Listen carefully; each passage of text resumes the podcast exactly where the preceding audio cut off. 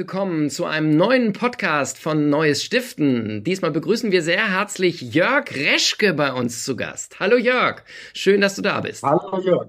Ja. Schön, dass du mich eingeladen hast. Ich freue mich, dass wir hier heute nochmal das Gespräch vertiefen können. Ja, sehr, sehr gut. Freue mich auch sehr, dass du unsere Einladung äh, angenommen hast. Wir haben uns ja auf dem Fundraising-Kongress äh, kennengelernt. Also ich habe dich da kennengelernt, aber natürlich bist du in der Branche bekannt wie ein bunter Hund. Du bist nicht nur seit Jahren aktiv, sondern du hast auch eins der Standardwerke über Online-Fundraising geschrieben. Digitale Spenden sammeln, wie sie soziale Projekte und Organisationen erfolgreich finanzieren. Ich glaube, das gehört in jeden Bücherschrank äh, von äh, einer gemeinnützigen Organisation, aber du bist auch der Erfinder des Blogs sozialmarketing.de, der bis heute besteht und wo man nützliche Anregungen und Tipps kriegst. Und du warst äh, ganz lange Berater, hattest auch, wie ich gelesen habe, ein Institut und bist jetzt bei Capgemini oder wie ich sage, dem Boston Consulting für Tech-Unternehmen. Ähm, wie bist du denn da hingekommen und was machst du da, Jörg?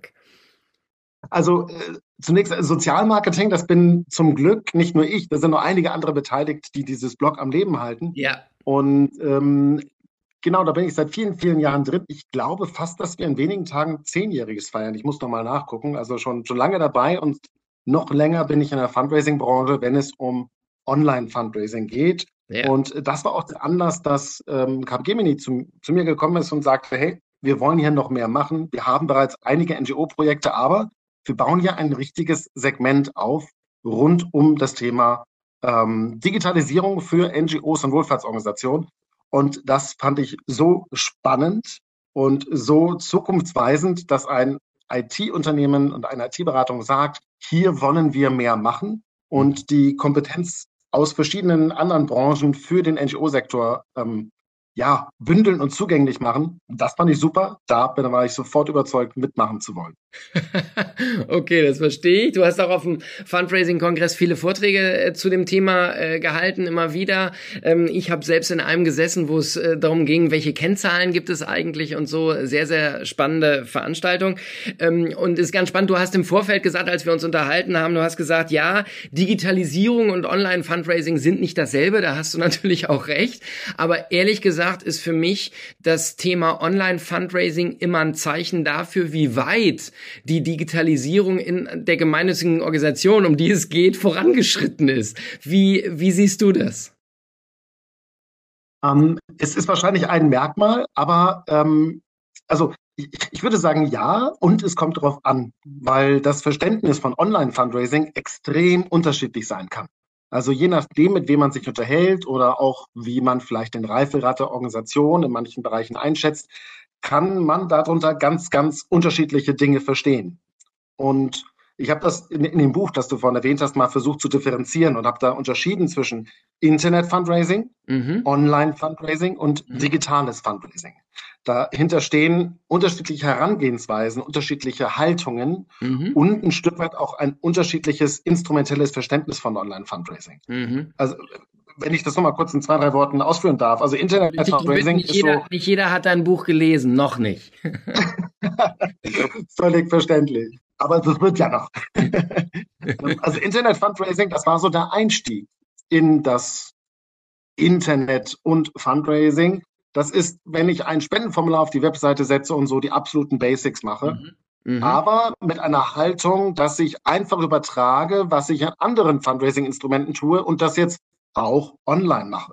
Mhm. Also keine Differenzierung stattfindet, alles gleich ist. Im, im, ich sage jetzt mal, im schlimmsten Fall ähm, übernehme ich eins zu eins den Text eines Spendenmailings und setze das als Facebook-Post ab. Mhm, so überspitzt passiert es hoff heute hoffentlich nicht mehr, mhm. aber das ist so ein bisschen das Verständnis, das ist ein internetbasierter Vertriebskanal und den behandle ich wie alle anderen. Mhm. Und das, was wir beide wahrscheinlich unter Online-Fundraising lange Zeit verstanden haben, ist ähm, online als ein Stück weit eigene Disziplin, weil es andere Kompetenzen braucht, andere Instrumente, Richtig. aber schon mit einem Verständnis, oh, da erreichen wir vielleicht andere Spender, vielleicht jüngere Spender, die anders denken. Also müssen wir dialogorientiert arbeiten.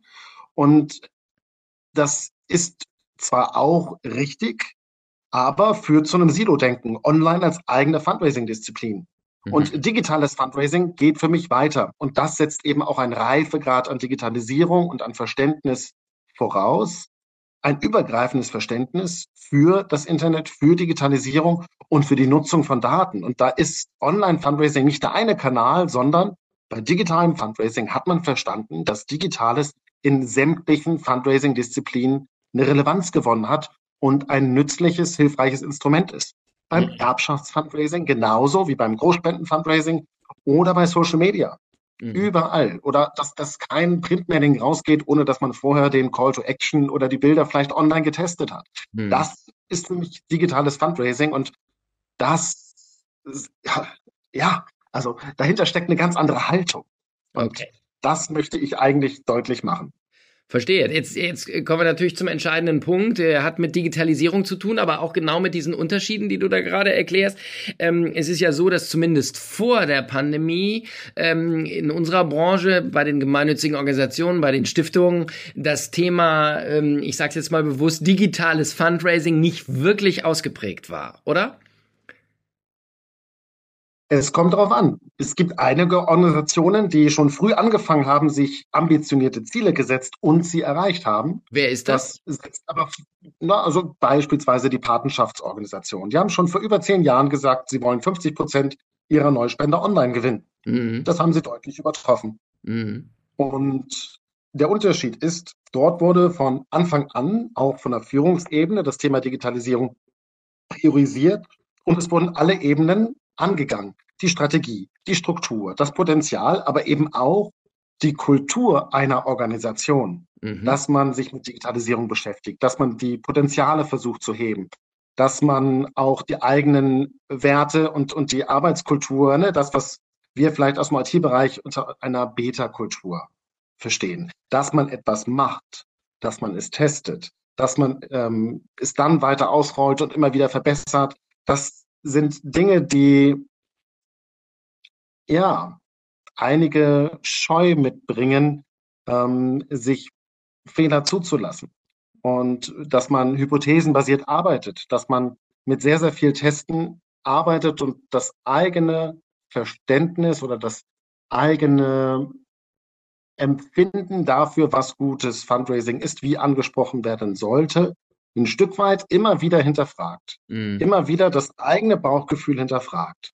Das sind Dinge, über die wir eigentlich schon lange sprechen. Wo wir auch alle schon seit Jahren sagen, das machen wir im Fundraising, das machen wir im Kleinen auch. Aber tatsächlich jeden Kommunikationskanal, jeden Touchpoint regelmäßig in Frage zu stellen, das ist eine andere Denke. Und das lässt sich auch nicht mehr alles händisch bewerkstelligen. Dafür braucht es dann digitale Instrumente, so etwas zu unterstützen.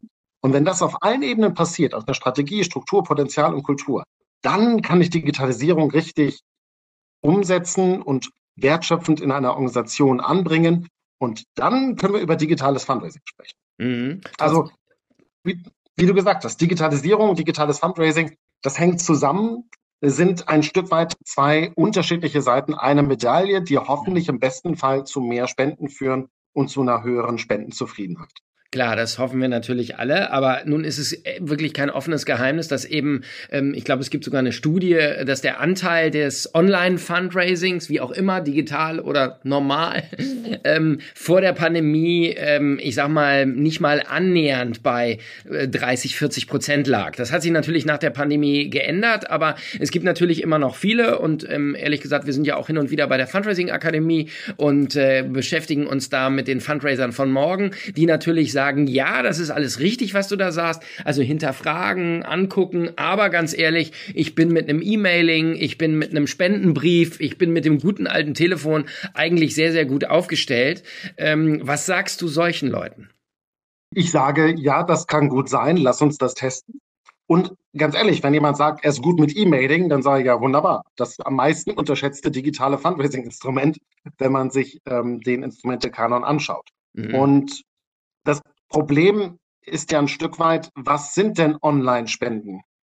Die Diskussion führe ich immer als erstes bei solchen Vorträgen und ähm, wir sind uns einig, wenn jemand auf ein Online-Spendenformular klickt. Wunderbar. Mhm. Aber was ist, Jörg, wenn du jetzt in das Formular deiner Hausbank gehst und dort die Spendenkontonummer reinkopierst von der Webseite? Mhm. Weiß die Organisation dann, dass das eine Online-Überweisung für dich als Spender war aus deiner Perspektive? Wie ist das, wenn du Online-Partnerschaft abschließt? Okay, wunderbar. Aber eine Online-Unternehmensspende wird oft nicht als Online-Spende geführt. Mhm. Muss man sich drüber unterhalten, was messen wir denn genau? Und mhm. noch spannender finde ich es, wenn eine Patenschaft schriftlich eingeht, aber ich aus dem Formular und aus der Markierung eigentlich erkennen kann, dass das über einen Online-Kanal eingesteuert wurde. Mhm. Und da, also es gibt ganz viele Differenzierungen und da geht es nur um den letzten Weg. Und aus Spendersicht passiert es ja viel früher, dass verschiedene Touchpoints miteinander zusammenspielen. Ist es das Mailing, das, das E-Mailing, das ich heute von ähm, UNO Flüchtlingshilfe bekommen habe, das mich zum Spenden gebracht hat? Und ich dann vielleicht den Überweisungsträger, also der Brief liegt tatsächlich schon äh, eine Woche bei mir auf dem, auf dem Schreibtisch mit anderen Briefen. Ja. Ähm, aber heute kam E-Mailing und ich habe gespendet. Ja. Ähm, ja, oder, oder ist es am Ende. Das jetzt zusammen. Hätte ich jetzt einen Überweisungsträger ausgefüllt und abgeschickt, war das dann, weil der da immer noch lag bei den anderen Sachen und bei der Post vom Finanzamt? Oder weil ich jetzt heute die E-Mail hatte und beides zusammen bei mir eine Verbindung schafft. Aber das, aber das, ist ja, aber das ist ja generell das Thema, ähm, ne? Oder ist es der Zeitungsartikel, in dem ich darüber lese über die Arbeit oder auch über die Problematik, die das bei mir auslöst? Aber wie, aber wie löst du sowas? Also ganz konkret, wie wie erfasst du das? Was ist dann für dich quasi digital und was ist dann noch analog? Oder oder triffst du diese Unterscheidung gar nicht? Also erst einmal stelle ich in Frage, was wir messen. Okay. Und, und wenn wir nur den Kanal messen, dann ist das, ist das aus meiner Sicht nicht differenziert genug okay. weil es zusammenspielt. Dann gehört es für mich eigentlich zum guten Recherchieren mit SpenderInnen zu sprechen und okay. zu fragen und ein bisschen die Wahrnehmung mitzubekommen, wo seht ihr uns? Wo kommuniziert ihr mit uns? Wo nehmt ihr uns wahr?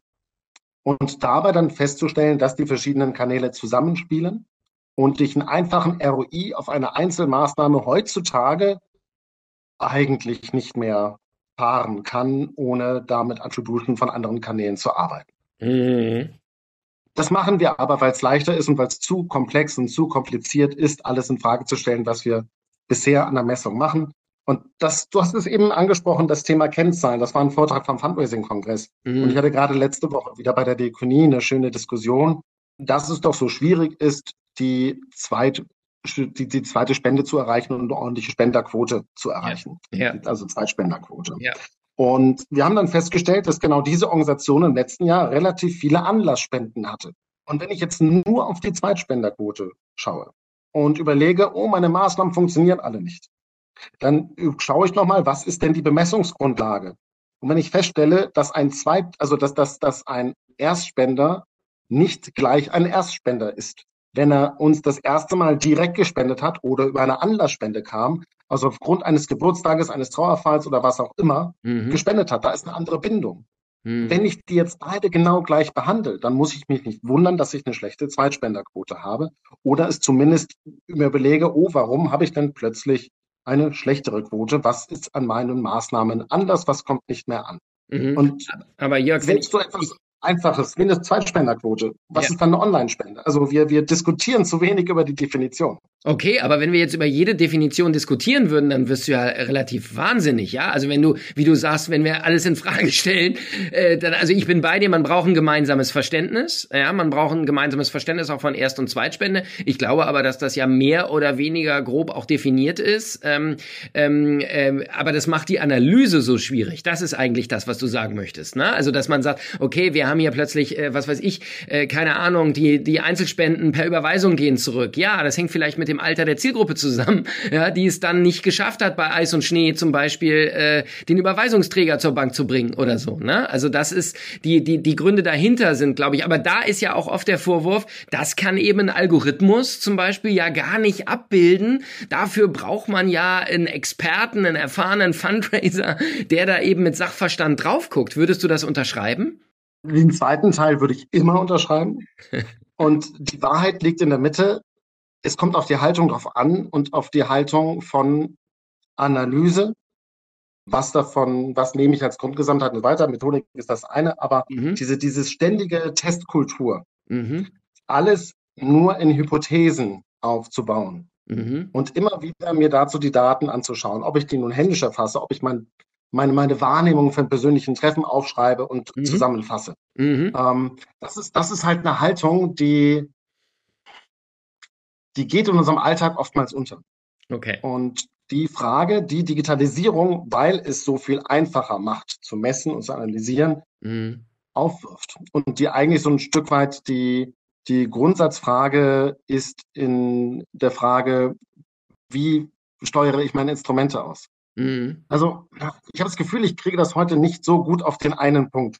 Ähm, was ich sagen möchte, digitales Fundraising ist ein Stück weit eine Organisationsentwicklung auf verschiedenen Ebenen. Mhm. Einerseits in der Art und Weise, wie ich das Fundraising durchführe, was mhm. die Instrumente betrifft, mhm. aber eben auch auf der Haltungsebene, dass ich in Donner Journeys denke, dass ich versuche, wirklich viel zu erfassen, ein Stück weit zu automatisieren, um mehr Zeit für den Einzelnen zu haben. Aber das setzt voraus, dass ich alles, was ich tue in der Kommunikation, immer wieder unter Hypothesenbildung stelle.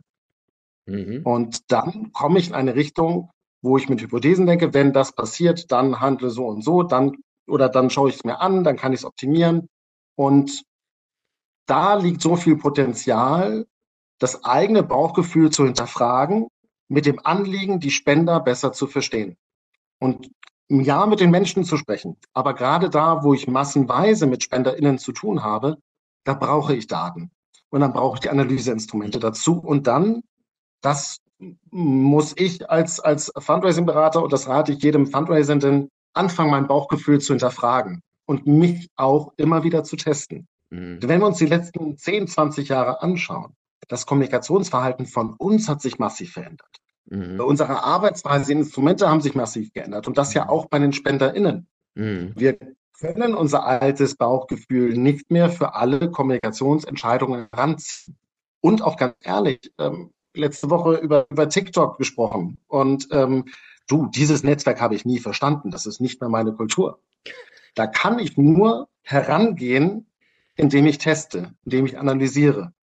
Und ich vermute, so wird es ganz vielen Menschen geben, dass sie bestimmte Kommunikationskulturen oder Instrumente nicht mehr von sich aus erschließen wollen, weil sie schon mit genug anderen Kanälen zu tun haben und sich darin wohlfühlen. Wir müssen auch nicht alles selber können. Wir müssen als Fundraising aber alles zumindest steuern können. Und das geht nur hypothesenbasiert. Und das geht nur mit viel Analyse. Das geht mit Daten. Und dann kommen wir wieder auf den einen Nenner, wo wir sagten, gutes digitales Fundraising setzt Digitalisierung voraus. Und beides ist eine Organisationsentwicklung sich dahin zu führen. Hm. Verstehe ich. Nun ist ja, äh, ähm, ähm, nun ist ja in der in, äh, in der Pandemie viel passiert. Es gibt ein, oder äh, es gab und gibt immer noch einen Digitalisierungsdruck. Viele haben umgestellt. Ähm, nun kommt jetzt Weihnachten auf uns zu. Ähm, viele sagen äh, Einbrüche bis 50 Prozent ungefähr ähm, ähm, ähm, voraus. Ähm, viele äh, hoffen auch auf so ein Tool wie das digitale Fundraising und hoffen, dass sie dadurch ein bisschen was auf auffangen. Wie siehst du das ähm, in, in, der, in der Aktualität? Online-Fundraising oder digitales Fundraising ist kein Lückenfüller und kein Ersatz. Es ist ähm, die, die, die Anpassung an die Veränderung der Kommunikationsverhältnisse und der Spenderbedürfnisse in Sachen Kommunikation, Dialog, Information, Transparenz und so weiter. Ja. Dass sich das auf andere Kanäle verlagert. Es ist kein Notgroschen, den ich schnell mal aktivieren kann, denn es setzt voraus, dass wir uns dort auch authentisch bewegen können, dass wir ähm, die Art und Weise, wie wir kommunizieren, an die verschiedenen Kanäle anpassen. Das geht nicht von heute auf morgen. Ähm, also in den seltensten Fällen. Ähm, plus man muss es lernen, man muss es in Organisationskultur verankern können. Ich würde es eher, eher umgekehrt sagen, wenn ich nicht noch mehr SpenderInnen verlieren möchte, dann kann ich auf manche Kommunikationskanäle nicht verzichten. Und insofern, äh, nein, keine schnelle Aktivierung von zusätzlichen Spenden. Es sei denn, meine Zielgruppe ist da bereits. Und ich habe in der Vergangenheit die Kanäle aufgebaut, aber noch nicht für das Fundraising genutzt, weil sie zum Beispiel vom Marketing oder PR verwendet wurden. Wunderbar, da muss ich nicht bei Null anfangen. Aber das Thema Pandemie und du hast gerade auch nochmal in Richtung ähm, Wirtschaftskrise, so habe ich es zumindest äh, ja. wahrgenommen, gedeutet. Natürlich wird es das Fundraising in diesem Winter besonders schwer machen. Ja. Je nachdem, welche Zielgruppen wir haben. Ja. Es wird auch Organisationen geben, die davon wenig betroffen sein werden. Mhm. Und ich würde raten, gerade in so einer Situation vermehrt zu testen, neue Produkte, neue Spendenhöhen und zu überlegen, wie kann ich es auch den Menschen ermöglichen, zu helfen, die weniger geben können als in der Vergangenheit. Mhm. Also durchaus auch mal zu hinterfragen und zu testen, ob der Standardbetrag, den ich aktuell im Formular und auf der Webseite angebe, nicht bei manchen Zielgruppen nochmal hinterfragt werden sollte. An der Stelle muss ich sagen, da reicht mein Bauchgefühl nicht aus. Wenn ich jetzt auf die Webseite gehe und sage, so, wir machen jetzt einen neuen Standardwert statt, 8, statt 85 Euro geben wir jetzt 75 Euro ein und, und gucken mal, wie das wirkt. Mhm. Ich habe ein starkes Bauchgefühl, aber ähm, ich, ich möchte dem manchmal nicht trauen, sondern das ist für mich etwas, wo es für mich logisch ist zu testen, zu überlegen, wie war die Spenderhistorie und bei bestimmten Zielgruppen einfach mal ein E-Mailing zu machen, die auf eine andere Landingpage zu führen und zu testen. Mhm. Und hier ganz stark hypothesenbasiert zu arbeiten. Und das sind Dinge, wo ich in der Vergangenheit von einem Weihnachtsmailing vielleicht zwei, drei Tests gemacht hätte, bevor mhm. man es aussendet. Mhm. In dieser jetzigen Situation, wo, wo wir uns viele Fragezeichen stellen und überlegen, was sind das für Rahmenbedingungen? Wie verändern Sie das Fundraising? Da würde ich sagen, zwei und drei Tests reichen nicht aus. Oh, okay. Dann müsste ich in dieser Phase eigentlich sehr viel mehr testen, um, um sehr viel mehr Hypothesen zu stellen, weil wir wissen es ja selbst nicht. Wir wissen ja selbst nicht, wie hoch die Energiepreissteigerungen uns im nächsten Jahr treffen. Hm. Ähm, auch das wir Fundraiser und Organisationen sind uns unsicher. Das überträgt sich. Also, nee, dann muss ich viel, viel mehr testen, vielleicht auch viel kleinere Segmente schaffen. Und da kann mir gute Datenanalyse helfen. Ganz spannend. Ähm, aber das hast du ja auch am Anfang gesagt, äh, äh, Hypothesen aufstellen und sie dann mit Zahlen untermauern, beziehungsweise auch äh, genau in die Auswertung gucken, äh, einfach und, äh, und gucken, was man da sieht. Nun haben wir ja äh, nicht nur jetzt eine Krisensituation, sondern wir haben auch eine übergreifende Krisensituation, zumindest aus unserer Sicht hier bei Neues Stiften. Ähm, wir ähm, haben das immer wieder als Thema hier. Ähm, unser Partner Tom Neukirchen hat dazu auch äh, ein ganz bestürzendes Chart quasi in Umlauf gebracht. Ich glaube, das kennst du auch, ähm, wo es einfach darum geht, dass eben in der Pandemie ganz viele Testamente, Zustiftungen und so weiter angefallen sind. Das bedeutet aber auch, dass die völlig überalterte Zielgruppe im Grunde auch nochmal ausgedünnt worden ist in diesen Zeiten und dass wir uns mit dem Thema Überalterung und zwar nicht nur in den Organisationen, sondern auch auf der Spendenseite ähm, auseinandersetzen müssen. Und du hast es eben schon gesagt, wie erreiche ich meine Zielgruppe, wie tickt die, welche Kanäle, du hast TikTok angesprochen, da geht's mir genauso wie dir übrigens. Aber ist da digitales Fundraising, weil so kommt es mir manchmal vor, äh, tatsächlich das Allheilmittel, äh, das man da einsetzen kann, weil man einfach sagt, okay, alles wird digitaler, die nächsten Generationen auf jeden Fall. Ähm, ich muss jetzt im Grunde mein gesamtes Fundraising, egal ob ich das schon habe oder ob ich auf dem Weg bin, aber komplett äh, irgendwann in den nächsten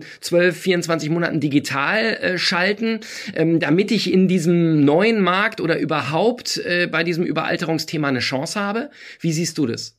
Also nein, Digitalisierung ist kein Allheilmittel. Es, es hilft aber beim Veränderungsprozess. Mhm. Und wenn wir jetzt mal so, so weit zurückschauen in das Fundraising, wie es angefangen hat und wie es sich entwickelt hat, ähm, dann haben wir immer wieder so eine, so eine zwei Pole zwischen extrem individuell und persönlicher Betreuung und einem über den Kamm scheren Massenmailing. Mhm. Und dazwischen liegt die Wahrheit bei jeder einzelnen Organisation. Mhm. Wie viele verschiedene Varianten von einem Mailing schicken wir raus und so weiter. Mhm. Wenn ich jetzt aber feststelle, dass sich die Kommunikation immer mehr zersplittert auf verschiedene Kanäle, auf das Zusammenspiel von Kanälen, dann muss ich feststellen, dass ich das anders organisieren muss. Mhm. Dass es sich dann immer schwerer organisieren lässt, individuell zu betreuen, es sei denn, ich mache es persönlich. Mhm. Gleichzeitig aber der Wunsch von vielen Menschen ist, immer individueller betreut zu werden. Mhm. Und ähm, wir hatten letztens auch eine Diskussion über Daten. Ne? Was, mhm. Wie viel Daten darf ich denn überhaupt noch von SpenderInnen sammeln? Ja, Na, ich darf wichtige Diskussion. viele Daten sammeln, wenn sie, wenn sie aktiv zustimmen. Ja. Aber umgekehrt, wenn ich als Spender einer Organisation Daten über mich zur Verfügung stelle, meine Interessen mitgebe, dann habe ich auch die Erwartung, dass diese berücksichtigt werden. Und das setzt neue Maßstäbe an die Erwartung der Kommunikation von Organisationen. Und ganz ehrlich, ich glaube, das kann ich persönlich kann das nicht so gut differenzieren. Ich habe keine Datenbrille auf, wenn ich die Leute treffe, die mir sagen, das sind die wichtigsten irgendwie ähm, Informationen dazu. Das kann ich mit einer Handvoll oder mit, mit irgendwie ein paar Dutzend Menschen machen, die ich persönlich betreue. Aber fürs Massenfundraising ist das nicht geeignet. Die mhm. Erwartungen sind aber gestiegen. Also muss ich mehr automatisieren, muss nicht nur personalisieren, sondern individualisieren. Und wenn das die Erwartung von SpenderInnen ist, und meine Überzeugung ist, dass nicht nur das positiv auffällt, sondern dass das mit der Zeit auch ein Hygienefaktor wird. Wenn das nicht gemacht wird, dass es mhm. negativ auffällt, mhm. dann muss ich mir Hilfsmittel suchen, mit denen ich das besser machen kann. Und dann sind digitale Instrumente eine mögliche Lösung dafür. Die andere Lösung ist, dass ich sehr viel mehr Fundraiser einstelle. Mhm. Fände ich auch toll ich hätte gerne sehr viel mehr Fundraisende da draußen auf den, auf den Straßen und am Telefon und den persönlichen Gesprächen. Ähm, das würde uns auch gut tun. Das setzt aber voraus, dass Organisationen genau dahin investieren ja. und ihren Mitarbeitern vertrauen, sie entwickeln und so weiter. Ähm, ich sehe eher, dass wir Schwierigkeiten haben, mehr Fachkräfte zu gewinnen für das Fundraising und ja. wir deshalb überlegen müssen, wie können wir effizienter handeln. Ganz und genau. das heißt, manchmal ist Digitalisierung auch die Notwendigkeit, des Ressourcenmangels. Das hast du schön gesagt, Jörg. Genau so ist es. Ähm, ich glaube auch, ähm, äh, es wäre besser, mehr Fundraiser auf die Straße zu kriegen, aber auch da haben wir einen Fachkräftemangel. Das ist eins der Themen, mit denen wir uns bei Neues Stiften demnächst auch nochmal beschäftigen werden. Ähm, Digitalisierung kann eine Lösung sein, aber nur, wenn man sie umsichtig und mit einer vernünftigen Haltung macht. Vielen Dank für diesen Input, Jörg. Hat mich sehr gefreut, dass du da warst und äh, wird bestimmt nicht das letzte Mal gewesen sein. Ich wünsche dir alles, alles Gute und alles Liebe nach Berlin. Ich danke dir sehr für die Einladung und für das Gespräch. Auf bald.